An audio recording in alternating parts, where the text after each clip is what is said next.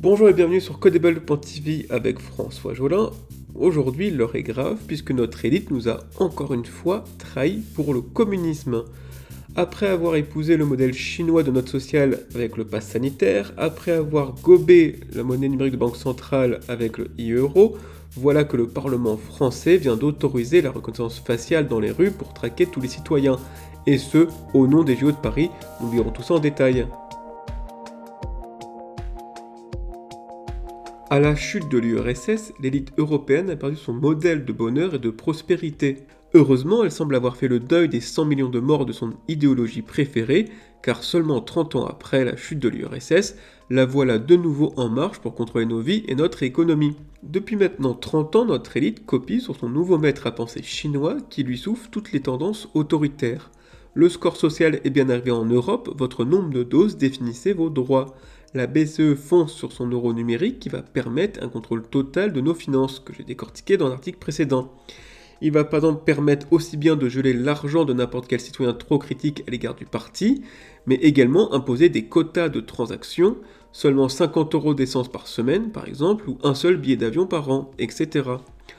Enfin, la reconnaissance faciale tant convoitée par notre élite est arrivée dans notre pays.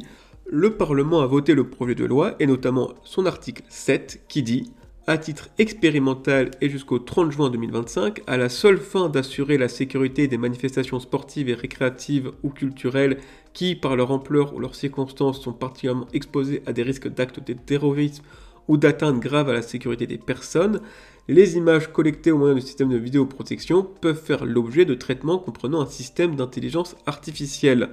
Fin de citation et analysons tous ces termes. Premièrement, on parle de système d'intelligence artificielle. C'est la fameuse intelligence artificielle qui fait beaucoup parler d'elle en ce moment. Elle a réponse à tout avec ChatGPT, peut dessiner n'importe quoi avec Midjourney ou Dali, et dans nos smartphones, l'IA permet déjà d'extraire du texte des images ou de détecter des objets et des visages dans nos photos. Mais l'IA va plus loin, en détectant les visages, elle peut aussi retrouver l'identité de la personne. En mesurant l'espacement des yeux, du nez et des oreilles, l'IA peut comparer ces données biométriques avec une base pour retrouver l'identité de la personne. Or, des bases de données regroupant les visages des personnes avec leur identité existent, il s'agit des réseaux sociaux tels Facebook, Instagram ou TikTok.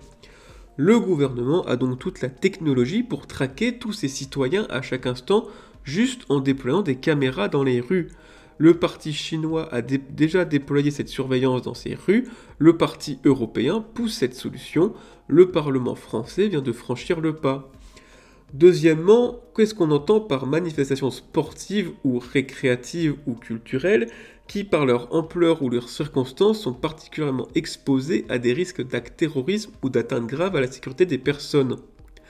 Si ce dispositif ne sert que pour les JO de 2024, pourquoi ne pas avoir écrit durant les JO de Paris de 2024 Le choix de termes flous est voulu pour pérenniser la surveillance en dehors de Paris et des Jeux Olympiques. Nos élites profitent d'un événement exceptionnel pour mettre en place une surveillance permanente. On peut même imaginer que les manifestations culturelles soient appliquées pour toute manifestation contre le parti afin de traquer les citoyens opposants. Enfin, troisièmement, qui croire, puisque plus loin dans l'article de loi, nous trouvons ces traitements n'utilisent aucun système d'identification biométrique, ne traitent aucune donnée biométrique et ne mettent en œuvre aucune technique de reconnaissance faciale. Cela est en contradiction avec l'utilisation du terme de système d'intelligence artificielle plus haut, mais s'ils prennent la peine de se contredire dans le texte de loi, c'est que une fois installés, nous n'avons que cette vague promesse de députés pour éviter la surveillance biométrique. Devant une caméra, comment peut-on savoir si elle est allumée ou éteinte Si son contenu est analysé pour identifier les citoyens ou non? Tout ce traitement est caché du citoyen, parfaitement réfutable par le gouvernement et impossible à auditer par le citoyen. Bref, il est temps de faire le compte de cette Europe et de ses élites. L'UE souhaite espionner nos conversations privées, mais Ursula von der Leyen ne veut pas rendre publiques ses conversations avec le patron de Pfizer ni les contrats. L'UE veut interdire le cash et les cryptos pour tout achat de plus de 1000 euros. Dans le même temps, on retrouve 1,5 million d'euros en cash venant du Qatar chez une eurodéputée. La France fait la chasse à l'évasion fiscale, mais le maigrichon patrimoine de Macron reste un mystère, ainsi que ses millions d'euros gagnés chez Rothschild. On peut se retrouver en garde à vue pour insulte à Macron, mais Macron peut lui-même nous emmerder.